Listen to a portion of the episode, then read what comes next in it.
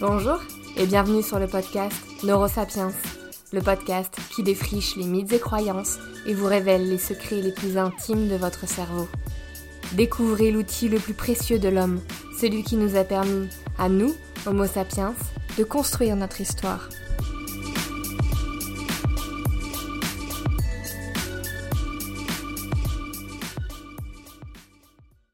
Bonjour à tous, j'espère que votre semaine se passe bien. On se retrouve cette semaine pour un sujet très très très complexe, mais qui m'a été demandé tellement de fois que je pouvais plus l'ignorer.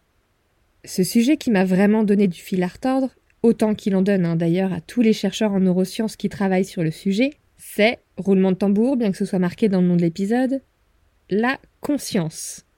La question existe-t-il une origine cérébrale de la conscience est une des plus grandes questions du XXIe siècle pour la recherche scientifique. Et avant même que les scientifiques ne s'en mêlent, la conscience, sa définition et son origine ont été une grande préoccupation des philosophes. Si la conscience avait été un bouton on-off, qu'on peut allumer et éteindre quand on veut, cela aurait facilité la vie de tant de chercheurs. Malheureusement, vous vous en doutez, trouver l'origine de notre conscience, de ce qu'elle nous permet d'être et de faire, n'est pas mince à faire. Pour beaucoup de scientifiques aujourd'hui, ce qui manque aux neurosciences pour faire un grand saut en avant est la compréhension de comment naît la conscience. Dans cet épisode, j'essaierai donc de vous partager où nous en sommes aujourd'hui dans la recherche portant sur la conscience. Comment définit-on la conscience? D'où émerge-t-elle? Peut-on la localiser dans le cerveau? Et quels éléments sont nécessaires pour faire émerger la conscience d'un individu? Je vais tenter de vulgariser le plus possible tout cela, mais ce sont des recherches très très complexes. Allez, on perd pas de temps car cet épisode va être dense. C'est parti.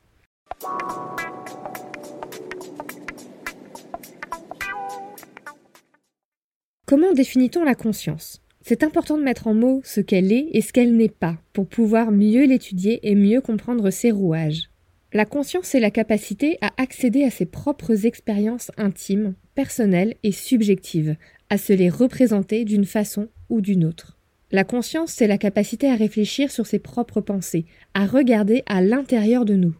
On distingue différents types de conscience, et il est dur d'étudier tous les aspects de la conscience dans une étude. Cependant, certains chercheurs s'entendent sur deux dimensions principales de la conscience, une dimension qualitative et une dimension quantitative.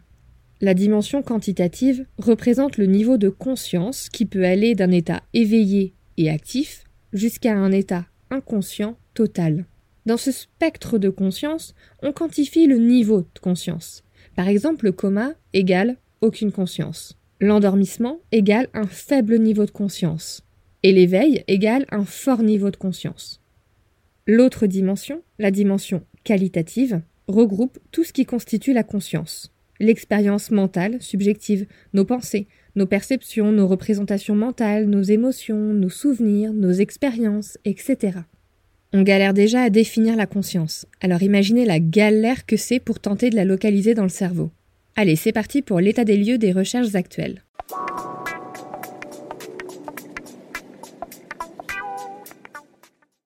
Il existe aujourd'hui un modèle dominant, développé par l'équipe de Stanislas Dehaene, psychologue spécialisé en neuropsychologie au Collège de France. Selon lui, la conscience s'inscrit dans un espace neuronal global et n'est pas localisée dans une aire cérébrale en particulier. La conscience naîtrait d'une connexion globale entre les aires cérébrales, qui combinées ferait naître une expérience subjective et consciente. Donc pour être conscient, deux conditions seraient donc absolument nécessaires. Tout d'abord, le cerveau doit être dans un mode d'éveil, c'est-à-dire que les neurones du cortex cérébral doivent être activés. Deuxièmement, pour être conscient, un cerveau devrait être le siège d'une conversation neuronale entre toutes les régions du cerveau, même les plus éloignées. Ces différentes régions du cerveau sont dévouées à la vision, au toucher, à l'ouïe, au goût, au traitement de l'information qui nous entoure, à la perception et reconnaissance des visages, à l'attention, à la planification, etc. Lorsque nous sommes conscients, ces différentes aires du cortex parlent entre elles et communiquent d'une façon bien particulière. Et pour Stanislas Dehaene et Lionel Nakache, cette façon de communiquer bien particulière est la signature de notre conscience. Les chercheurs donnent comme exemple la perception visuelle d'un événement en particulier. Lorsqu'on voit quelque chose, l'image de l'événement va venir activer le cortex visuel, derrière votre tête, sur un mode non conscient. Puis, en seulement quelques millisecondes, l'information s'étend à d'autres aires cérébrales positionnées vers le cortex préfrontal. Lorsque cette communication entre le cortex visuel et les autres aires cérébrales est établie, alors seulement nous avons un accès conscient à l'événement. Dans toutes ces connexions entre aires cérébrales, le cortex préfrontal semble avoir le rôle principal, selon Stanislas Dehaene. Comme vous avez pu le voir dans l'exemple que je viens de donner, il se passe tout un tas d'événements et de transmissions d'informations dans le cerveau avant d'en avoir conscience. Ce n'est que lorsque l'activité neuronale se propage brusquement vers le cortex préfrontal, puis est redirigée vers l'ensemble du cortex, que nous prenons conscience de ce que nous vivons. Le cortex préfrontal serait donc un espace de convergence de l'information permettant aux différentes aires cérébrales de communiquer entre elles et de maintenir leur activité globale. Ce modèle est aujourd'hui considéré comme la théorie neurocognitive la plus aboutie et la plus fonctionnelle concernant la naissance de la conscience. Allez, on résume la théorie de Stanislas Dehaene et son équipe en quelques mots. La conscience naîtrait d'une connexion globale entre les aires cérébrales, qui, combinées, ferait naître une expérience subjective et consciente. Cette connexion globale, c'est comme un orchestre de musique. Et comme pour tout orchestre, il y a un chef d'orchestre. Ici, ce serait le cortex préfrontal, juste derrière votre front.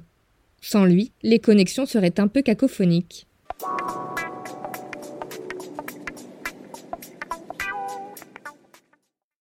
Mais ce n'est pas tout. Comme je vous le disais, il existe plein de théories pour expliquer la conscience. Je viens de vous présenter la théorie la plus aboutie et reconnue. Mais il en existe une deuxième, qui n'est pas à l'opposé de la première, au contraire. Elle viendrait plutôt la compléter. Dans ces connexions entre plusieurs aires cérébrales, il existerait ce qu'on appelle des nœuds pivots, essentiels à la conscience. Sophie Achard et son équipe au CNRS de l'INSERM de Grenoble et de l'Université de Cambridge ont mis en avant dans une étude la fonction essentielle de ces nœuds pivots. Pour illustrer la conscience, je vais tenter une métaphore. Imaginez la carte du réseau de métro de Paris. Cette carte, c'est le réseau de connexion entre différentes aires du cerveau. Sur cette carte se trouvent des lignes qui se connectent à certains nœuds pivots. Ces nœuds pivots, ce sont les grandes stations parisiennes où plusieurs lignes de métro se croisent. République, Saint-Lazare, Châtelet ou encore Place de Clichy. Ces pivots seraient essentiels pour que tout le vaste réseau fonctionne.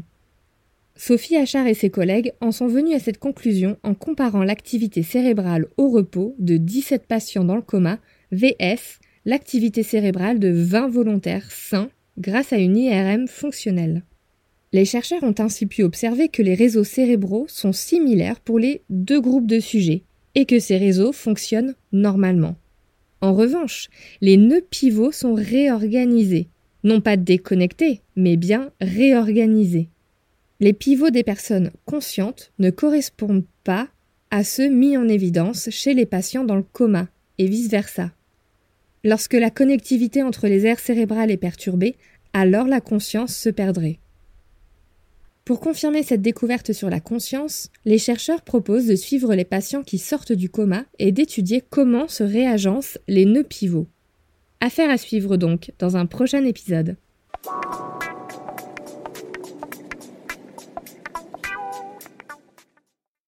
Allez, une dernière petite théorie pour la route qui a une belle place dans le palmarès des théories sur la conscience.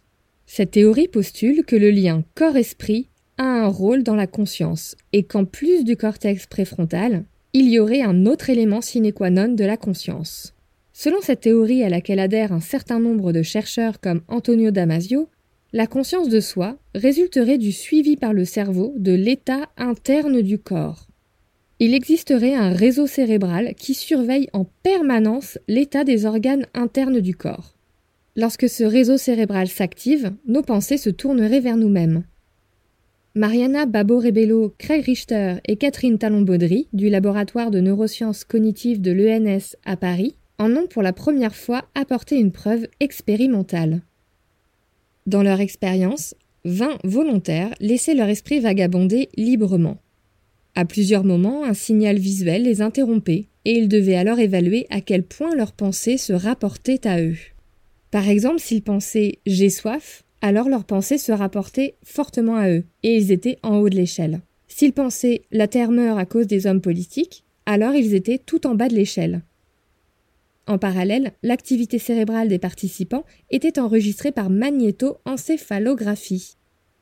Les chercheurs ont montré que plus l'amplitude de la réponse neuronale face au battement de cœur était importante, plus les pensées des participants se rapportaient à eux. Et ça, c'était particulièrement le cas dans deux régions cérébrales, le cortex préfrontal, qu'on ne présente plus, et un petit nouveau, le précuneus ventral. Ces deux régions sont connues pour être impliquées dans le sentiment de soi.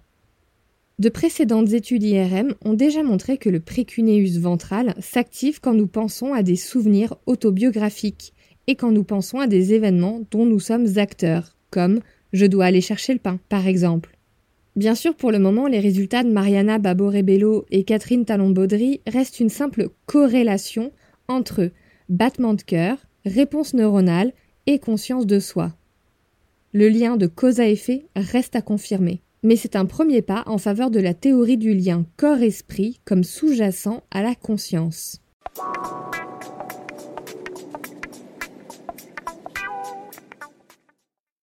Allez, je m'arrête là. Pour résumer, on a donc vu plusieurs éléments théoriques dans l'apparition de la conscience. 1. La connexion globale entre les aires cérébrales. 2. La place de chef d'orchestre pour le cortex préfrontal. 3 des nœuds pivots présents dans la connexion globale et qui auraient une place essentielle. 4. Un lien corps-esprit central dans la conscience de soi, de son identité et de ses actions. S'il y a dix ans, on cherchait activement une ère de la conscience, aujourd'hui on pense qu'il n'en existe aucune. Au contraire, on est vraiment sur un ensemble de connexions neuronales. La conscience résulterait donc davantage de processus d'échange d'informations dans l'espace neuronal global le cortex préfrontal garderait un rôle privilégié, car il permettrait à des aires distantes de communiquer. Complexe, hein? Bah oui, vous pensiez pas que ça allait être aussi simple Et hop, fin de l'épisode au bout de 5 minutes, ciao bonsoir, Socrate, tu t'es vraiment pris la tête pour rien. Eh bah non, l'étude de la conscience, c'est vraiment complexe. J'espère que cet épisode a été quand même assez facilement compréhensible. Dans tous les cas, n'hésitez pas à me contacter, à m'écrire par email, sur Instagram, pour me poser toutes les questions que vous avez. Je vous remercie infiniment pour votre soutien. N'hésitez pas à aller sur Apple Podcast, à mettre un petit commentaire, 5 étoiles, ça fait toujours plaisir. Je vous souhaite une bonne semaine et vous dis à bientôt.